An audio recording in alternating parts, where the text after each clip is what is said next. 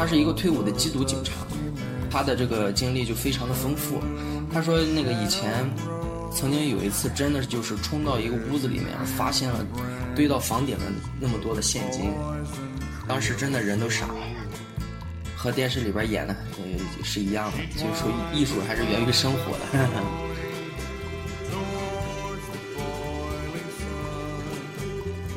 在美国，反正是就是这个法律呢，也是一个控制不同人种的一个一个工具吧。那些墨西哥人把这个大麻叶子晒干了以后，然后卷成烟，他们就当成一种烟草，然后就去抽。然后就是突然有一天，然后有人跟你说这个东西是不合法的，然后你现在这个平时呃用来就是消遣的一个活动。突然就变成了一个违法的行为，这些政策上的改变对这个犯罪率也是有影响的。你在那个现场，你你哪怕你要开一枪的话，你每一颗子弹从你就是拔枪开始，呃，到你射击，然后就是到整个就是人受伤以后，这整个一个过程你都是要做很详细的报告的。他们可能。掏枪一瞬间，然后光那个报告可能就要写上几百字。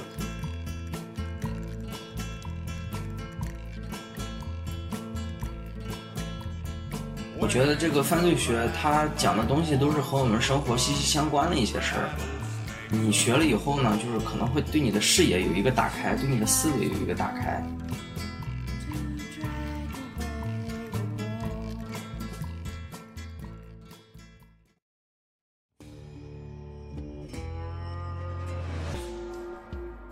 我从小就是一个悬疑故事迷，从柯南的漫画，到阿加莎东野圭吾的小说，再到希区柯克的电影。偶然间发现我的一个朋友在大学主修的是犯罪学，我就问了他很多问题，比如他们上课时是不是要学解剖，学习识别微表情，实习时是不是可以去到案发现场或者审犯人。他告诉我，我所想象和感兴趣的其实算犯罪侦查学和犯罪心理学，只是犯罪学的冰山一角，而真正广义上的犯罪学研究和我在影视作品里看到的并不太一样。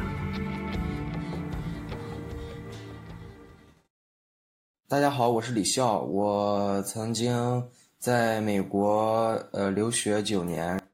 本科和研究生都读的是这个犯罪学，现在已经回国呃从事律师行业。确实，这个对于犯罪学来说呢，这个大家还是比较普遍的有一个误区，在大家第一次听到这个犯罪学这个名字的时候呢，第一反应都是说就是和那个犯罪心理是不是有关系啊，或者说和那种美剧里面那种。侦查犯罪现场的那那呃那种电视是不是呃有很大的重合？实际上呢，呃这就是一个非常大的误区，因为呢就是像美剧中所演的这种啊 CSI 也好啊，或者是 Criminal Mind 也好，都属于就是犯罪学下属的一个分支，呃比较细分的一个领域，那个就属于犯罪心理学还有侦查学一类的。但是犯罪学它本身呢，呃，实际上也是社会学的一个分支。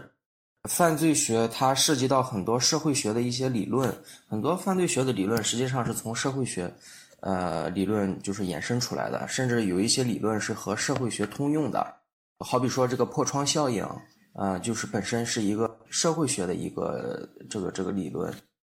但是呢，它在犯罪学的领域也是适用的，因为它可以解释很多犯罪学的一个。呃，犯罪的犯罪的一个现象，再一个呢，就是呃，犯罪学呃还涉及了一些司法领域的一些呃问题啊啊，比如说就是呃这个国家的这个立法机关呀，国家的执法机关啊，还有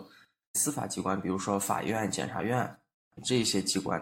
犯罪学的研究都是会涉及到的。对，因为我看你的本科专业是叫 Criminology, Law and Society，就是。犯罪学、法律和社会，所以其实这是一个嗯比较偏社会学的一个这样的学科。对对对，它是综合性非常强的一个学科。它既不完全是文科，也不完全是理科。就是你要说它是文科的话呢，还是会涉及到一些这个统计学上的一些问题啊。就是你如果说单单说它是一个理科的话，它你又需要阅读大量的文献，就是还有法律法规这些政策规定，就是它涉及的领域也非常的多。你比如说，呃，城市的规划，然后心理学啊，呃，然后就是法学啊，这些都是会涉及到的。所以说，它是一个综合性很强的学科。现在这个学科的这个细分化，实际上就是专业之间的界限更呃，实际上是更模糊了吧？所以你你们不学解剖？我们不学解剖。哎，那这跟你最一开始想的一样吗？你最一开始为什么会选择这个专业呢？啊，实际上一开始我选这个专业呢，是呃，跟大家的想法也是很像的，就是感觉哎呀，这个专业听起来很酷啊。很拉风，对，很拉风。其实和大家就是第一反应是一样的，就是感觉这个专业会不会有机会接触到那些什么犯罪现场呀？然后就是是不是有机会去就是接触到这个犯罪心理啊这一些东西？但是后来就是慢慢的开始上课呢，发现好像就是理论上的一些东西会接触的比较多，就像我刚才说的什么破窗效应啊，然后一些什么社会学的理论啊，犯罪学的理论。它的理论性和学术性比较强，但是并没有因为这个呢，就是减弱我对这个这个学科的这个兴趣，就是反而呢，对这个学科更加有那个兴趣了。所以说，慢慢的就，呃，决定就是坚持学下来了。那你觉得你们这个学科研究的核心问题是什么呀？比如说犯罪的原因，还是其他？倒不存在一个很核心的问题。它有那么几个比较关注的问题吧，一个是犯罪的原因，呃，再一个就是怎么样预防犯罪，然后再一个，呃，就是在这个制定政策的时候，怎么样能呃最最大化的去减少这个，呃，好比说阶级之间的冲突呀，这个种族之间的冲突啊，或者是社会那个不同不同等级之间的冲冲突，它比如说有一个什么。Social 呃 economic status，或者说是这个 ra 呃 racial group，就是这些都是比较容易那个引起犯罪的一些那个一些因素吧。所以说我们就是通过就是对这些因素的这个研究，看一看他们对这个犯罪率的影响，然后呢我们就是呃来考虑就是怎么样来啊就是 manipulate 呃这个不同的这个 factor。啊，然后呢，就是想到一个比较比较好的办法吧，就是想到一个比较好的解决方法。听上去很像是公共政策学。对对对对，我们确实，呃，我们的研究成果大部分是为这个公共政策所服务的。哎，我看你们的那个、你们的那个整个的 curriculum 里面还有一项是 field study，这个是田野研究吗？对，田野研究呢。说白了就是咱们那个所说平时所说的实习。那你当时是去哪里实习的呢？嗯，我当时去的那个地方是比较无趣的。我当时属于那个国际学生嘛，然后这个国际学生的身份呢，呃，在这个领域就是想找工作啊，甚至说找实习，都是有一定限制的。所以呢，就是我没有说获得很好的实习机会，但是我的同学，呃，有很多就是有那种很，呃，获得了那种很酷的那种机会啊。他们比如说有一些去了 U.S. Marshal，就是美国的司法警察，他们平时就会参与一些，好比说，呃，什么 Witness Protection Project，就是证人保护啊这种，啊，还有一个同学当时是去了那个 Homicide Division。谋杀案的那个就是重案组吧，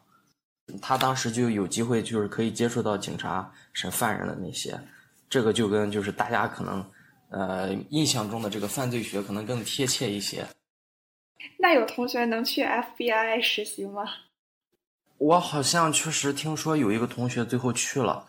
就是我研究生阶段的时候。如果说学校的这个 connection 比较好的话，他们会有这样的机会的。所以说，这个东西也是，嗯，这种机会呢，也是要看学校的老师，呃，他们的那个资源就是怎么样。如果说老师的资源很好的话，他们就可以给学生争取到很多很棒的那种机会。哎，那学校的老师他们也就是会同时在比如说政府部门或者是监察部门，甚至是这种警察系统里面任职吗？会的，会的，就是他们也许不是说现就是现在任职的，有可能是退休的，呃，但是呢，他们有很多都是之前有过这种司法经历的，就是比如说我们本科的时候教理论的那个老师，他就之前在那个 County Sheriff Department，嗯，就是那个县县郡的那个 Sheriff，啊，工作有一段工作经历，还有几个老师是跟那个法。就是跟法院那边非常的熟悉，呃，还有其中一个好像当时还参加了肯尼迪刺杀的那个调查，好像是，他们的这个经历都是非常丰富的。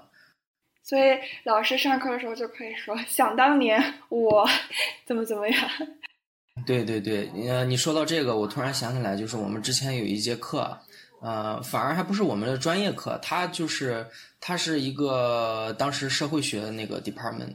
嗯，就是 sociology department，呃，那个他们出的一节课，然后那个老师呢，呃，讲的专门讲黑帮的故事，因为他是一个退伍的警察，他是一个退伍的缉毒警察，所以当时呃，就是他的这个经历就非常的丰富。他说那个以前，呃，有一次，曾经有一次，真的就是冲到一个屋子里面，发现了堆到房顶的那么多的现金。他说当时人，他是当时真的人都傻了。然后呢？他们有把那个罪犯给抓住吗？对，抓住了，就是那就是当时去破案的时候嘛，到了他们那个犯罪的那个窝点，和电视里边演的呃是一样的。所以说，艺术还是源于生活的。是是是，哎，那还有就是课堂上你有听过什么让你印象特别深的这种非常鲜活的案例吗？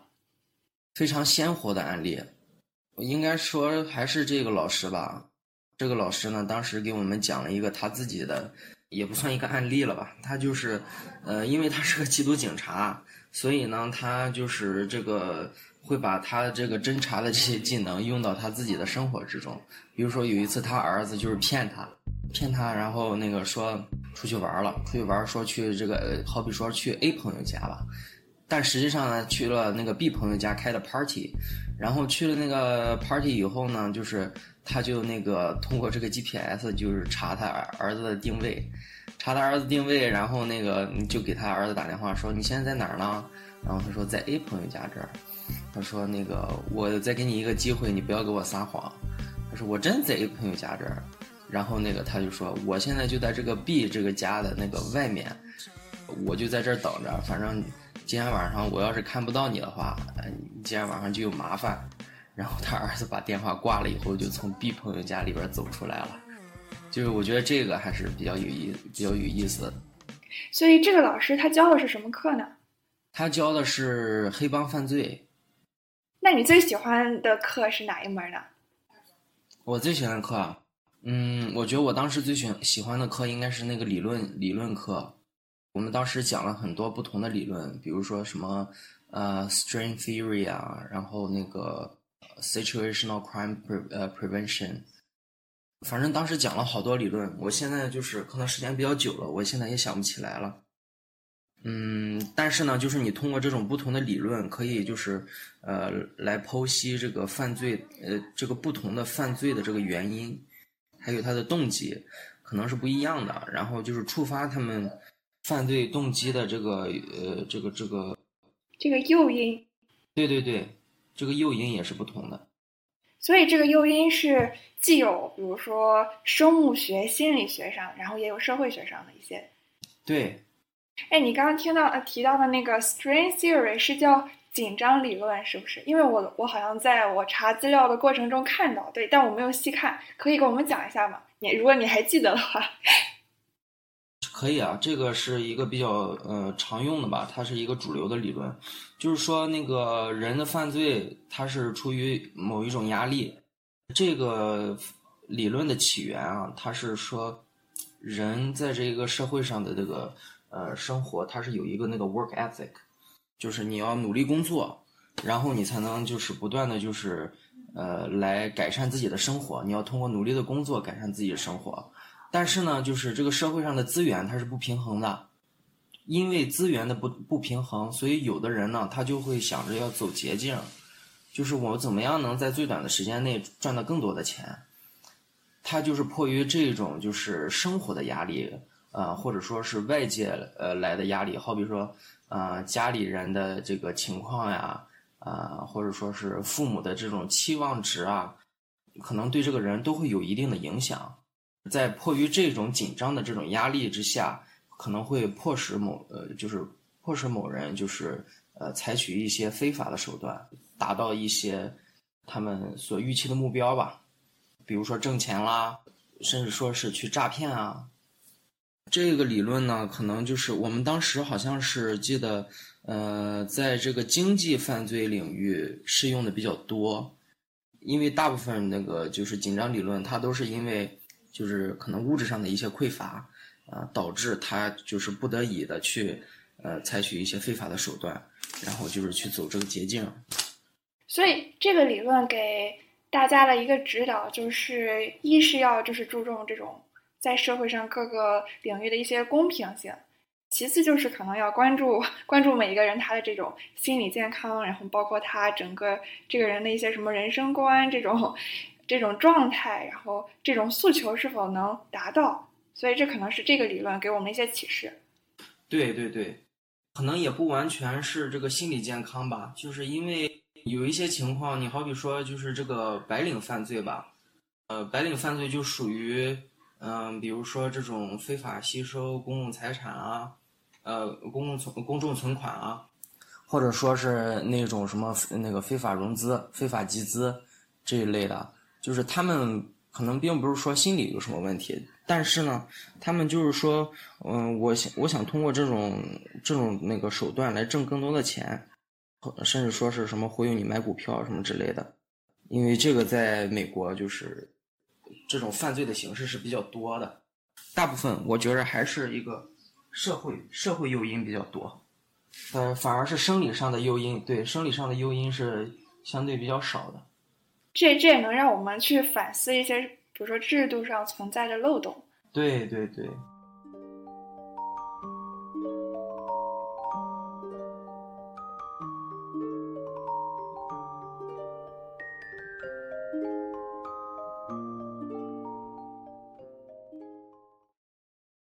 你有了解就是国内犯罪学的情况吗？就是你有了解就是在美国和在中国这这个专业的一些区别？比如说，我好像知道，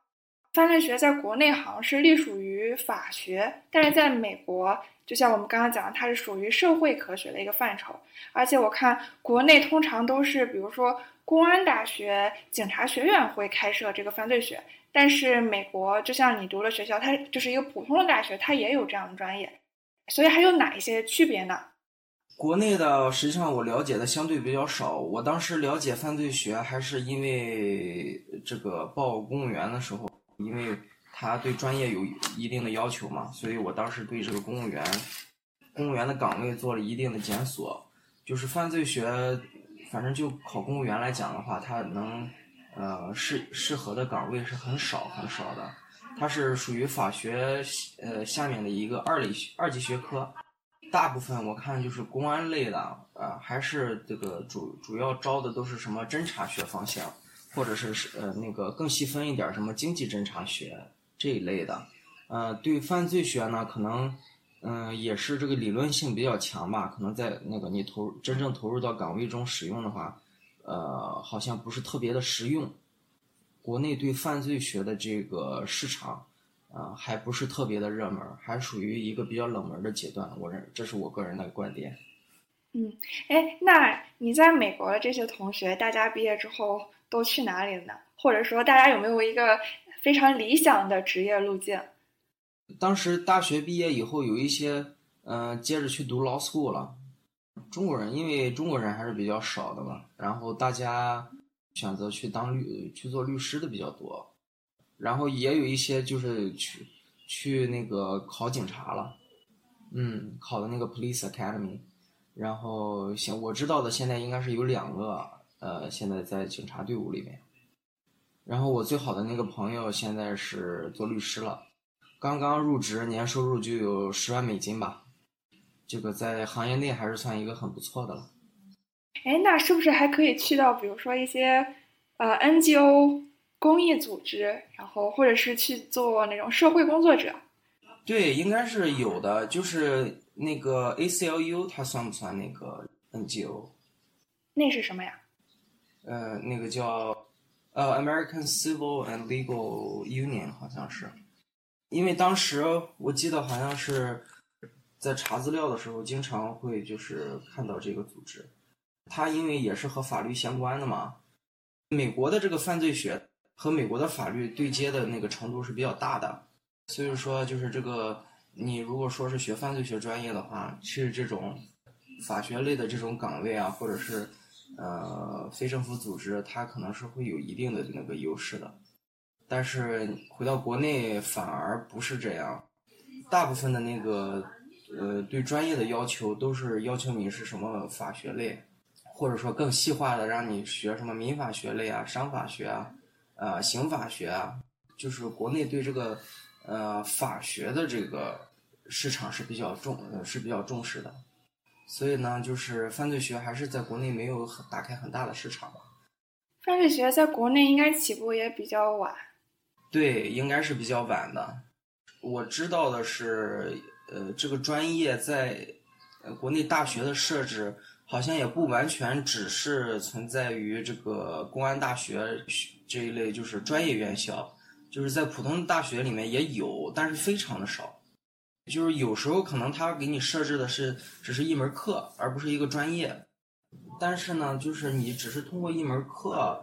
来就是讲犯罪学的东西的话，它涵盖的东西太多了，就是你没有办法就是让学生就是有一个很全。很全面的一个了解，因为当时我们本科的时候，就是有很多课是可以自己选的嘛。我当时就是为了找到自己的兴趣，就选了很多很多不同的课，就是为了看一看自己到底是对哪一个领域更感兴趣，就对哪一个细分领域更感兴趣。这样的话，在研究生或者说以后读博的这个时候，呃，也是有一个方，多少有一个方向嘛。那你当时发现自己对哪一个方向最感兴趣？我觉着应该是对那个犯罪热点比较感兴趣，crime hotspot。呃，这个就是把这个犯罪率，然后那个从区域的这个地地理区域的这个角度来看，来观察这个不同区域的犯罪率的高低，然后呢，有针对性的采取一定的措施。嗯，比如说制定政策也好啊，或者说是安装监控啊，啊，还是增大那个警力啊，嗯，就是通过一系列的这个手段来影响这个犯罪率。听上去这这门课需要做很多的数据分析。对，确实是我们当时也是就是专门要学一门那个统计学的课嘛，呃，就是为了让你能看得懂这些数据，或者说是在你是。以后收集数据的时候，就是可以就是能用得到。哎哎，我我还有个问题啊，你了解就是美国 近百年来犯罪的一些状况和特点吗？美国好像它这个监狱的这个犯人的人数，而且占这个总人口的比例，在全世界都是排第一的，所以这个监狱就是经常会有这种人满为患呀，或者是不堪重负的这样一个问题。为什么美国会有这样的一个问题呢？是因为他把这种量刑设置的特别的重吗？那他有没有想过有什么样的对策来调节这样的一个情况呢？对，实际上呢，就是美国对这个关押犯人的这个比例，它确实是排名是非常呃靠前的。它历史上的这个犯罪的变迁，实际上很大程度是和它的法律法规有关系的，就是这个。犯罪这个东西，你除了那些，嗯，就是我们平时所想的那些那个基本基本的那种犯罪，比如说，呃，杀人放火呀，或者是抢劫呀，呃，这一类的那种暴力犯罪，或者说是诈骗这一类的犯罪，除了这些以外，有一些行为呢，它属不属于犯罪，完全是这个立法者他对这个行为的一个定义吧。比如说这个吸食大麻，或者是吸食毒品，在美国就是很多黑人是因为这个这个原因就是被关进去了。吸毒藏毒啊，或者是帮助那个买卖毒品啊这一类的行为。很多黑人是因为这类 misdemeanor，然后就是被呃被关进去了。在美国，反正是就是这个法律呢，也是一个控制不同人种的一个一个工具吧。就是当时我们上课的时候，老师给给了我们一个这样的一个角度。嗯，就是在历史上，你好比说以前就是大麻，对于墨西哥人来说，它它实际上就是一种就是也不算是一种精神药品吧，它就是一个烟。那些墨西哥人把这个大麻叶子晒干了以后，然后卷成烟，他们就当成一种烟草，然后就去抽。然后就是突然有一天，然后有人跟你说这个东西是不合法的，然后你现在这个平时。呃，用来就是消遣的一个一个一个活动，突然就变成了一个违法的行为。这些政策上的改变对这个犯罪率也是有也是有影响的。然后随着历史的变迁呢，就是美国历史上比较那个比较著名的一些那个变变化，都是一些对个别人种的一些歧视，比如说是嗯对犹太人的歧视啊，或者说是对那个非洲人的歧。就是对非裔的歧视、黑人的歧视，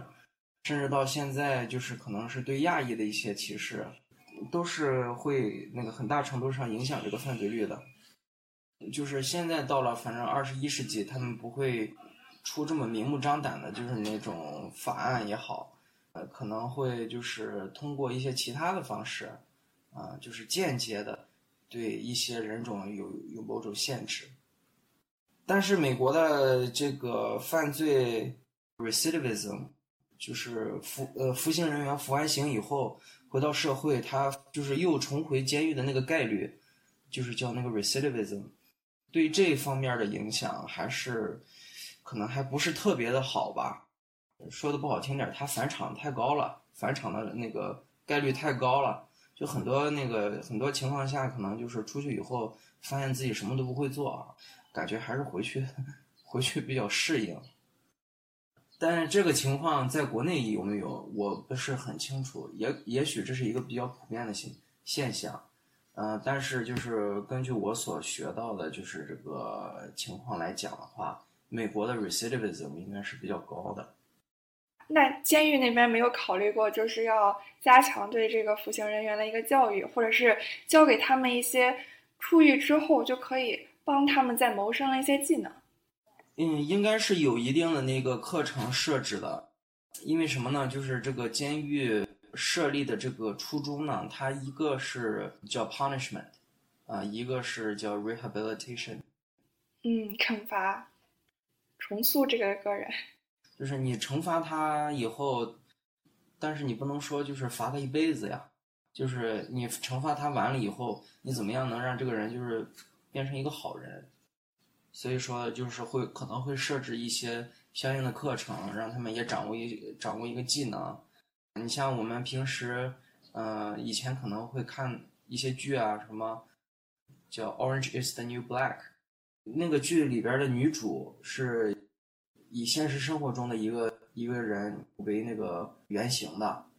呃，这个原型呢，它就是当时。呃，是属于一种应该说是比较高的那个 social economic status，然后一个白人女性，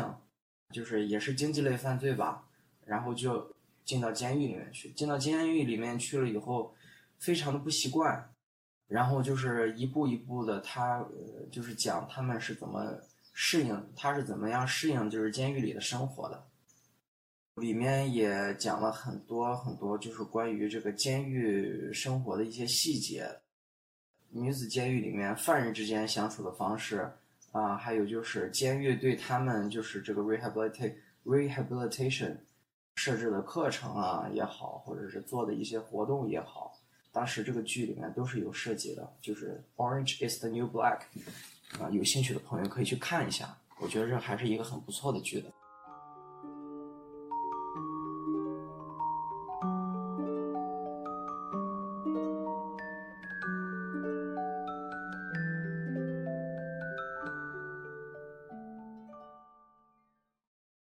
所以你现在是回国做了律师，对吧？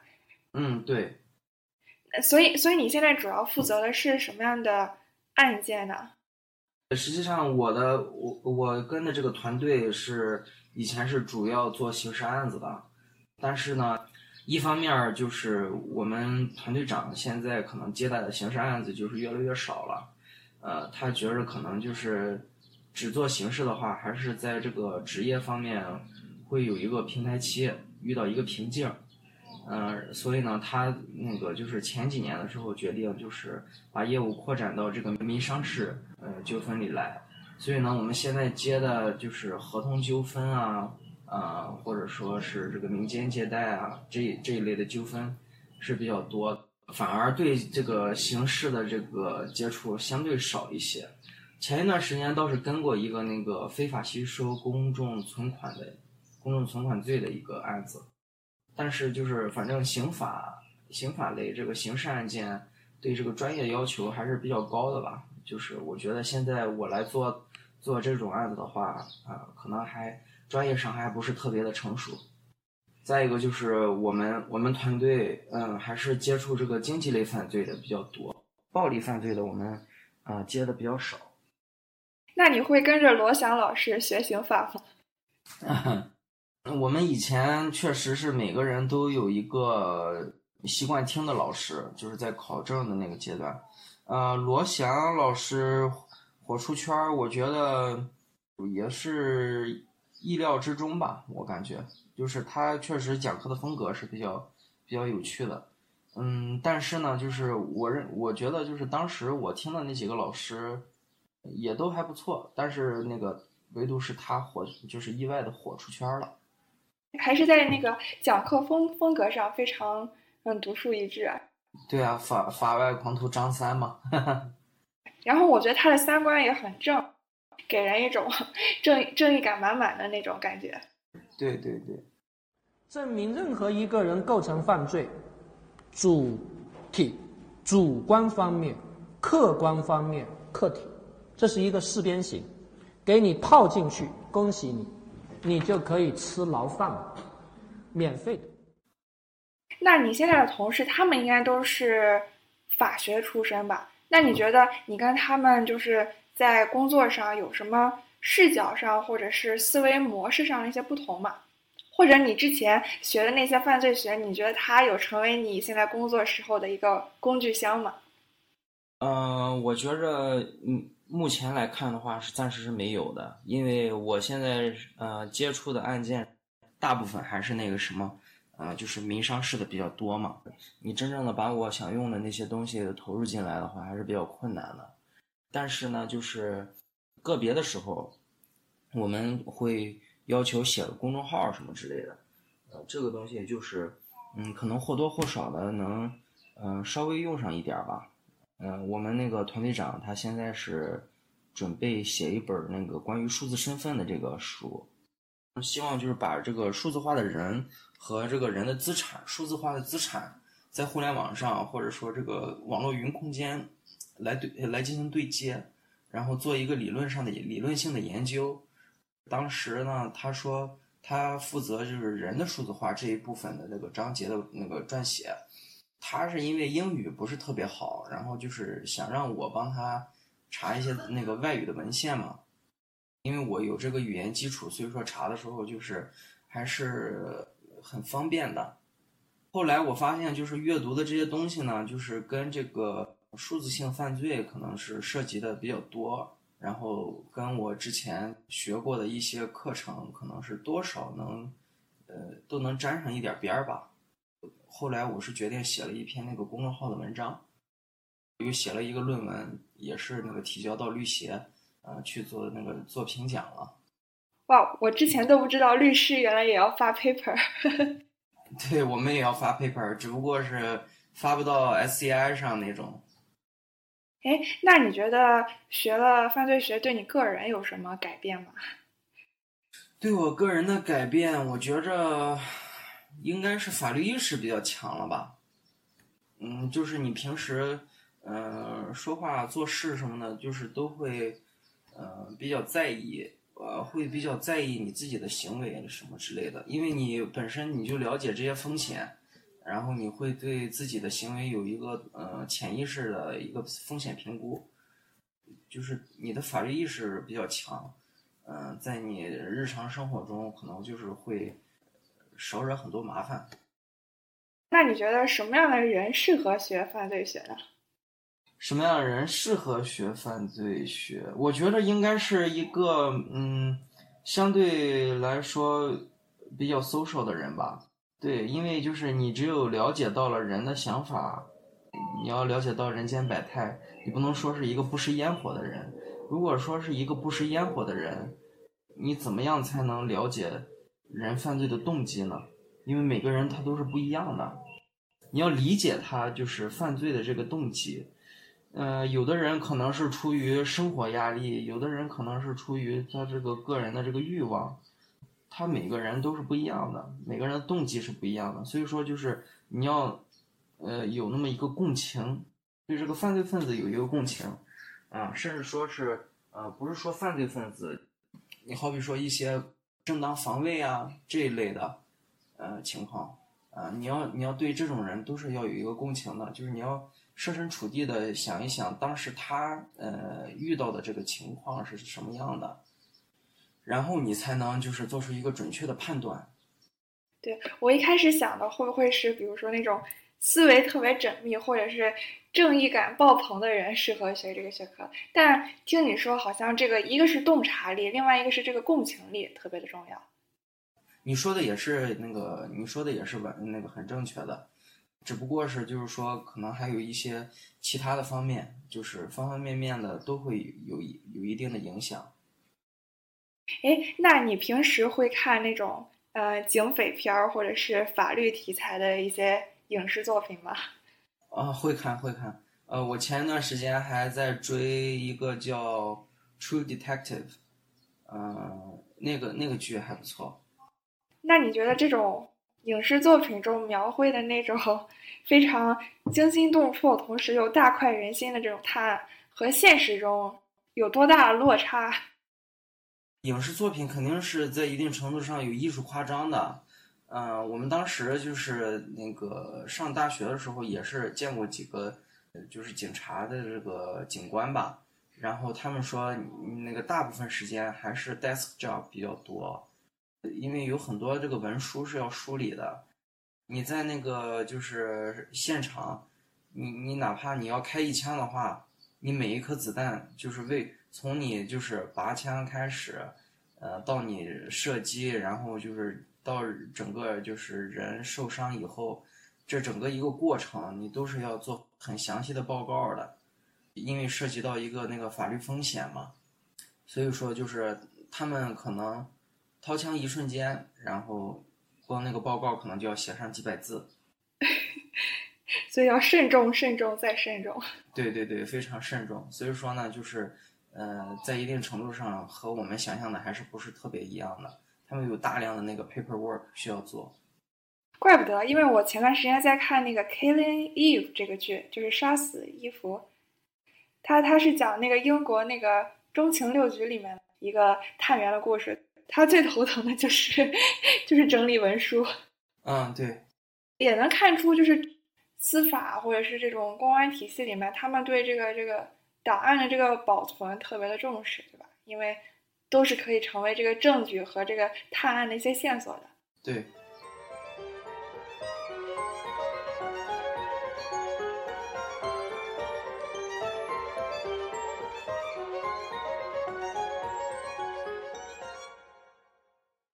我觉着这个犯罪学呢，呃，是一个，我觉我觉着是还是一个非常有意思的领域，呃，非常有意思的一个专业。就是如果说有条件的话，呃，我还是比较推荐大家去学习的。呃，但是呢，就是可能在国内工作的话，就是就业前景不是那么特别的好，因为我是吃过亏的。就是我虽然说。呃，现在是做律师嘛，但是那个就是，假如说我当时没有这个那个考出这个法考证的话，可能我的那个就业是很成问题的。如果说考公务员的话，呃，很多岗位是受限的，我就报不了。因为有了这个法考证，所以说我我还可以就是做律师，嗯，所以说就是，如果仅从就业这个角度来讲的话，在国内不不是特别建议，呃，就是完全就是学犯罪学，你可以就是，呃，搞一个 double major，或者说是你搞一个那个呃 minor，呃，来以一个 minor 来学，就是也可以。因为我觉得这个犯罪学它讲的东西都是和我们生活息息相关的一些事儿，呃，就是你学了以后呢，就是可能会对你的视野有一个打开，对你的思维有一个打开，这个专业还是很不错的。包括我自己，当时都想继续读博，就是继续研究这个，呃，这个课题，嗯、但是就是当时反正也是没考上，哈哈，所以就没有机会，就是目前来看的话是没有机会继续那个继续来读了。可能以后有机会的话，可能会继选择继续再读一个 PhD。看来你还是很很热爱这个学科。好，好，那就谢谢谢谢李笑的分享。那我们就聊到这里，那我们跟大家说再见，拜拜。再见，再见，谢谢。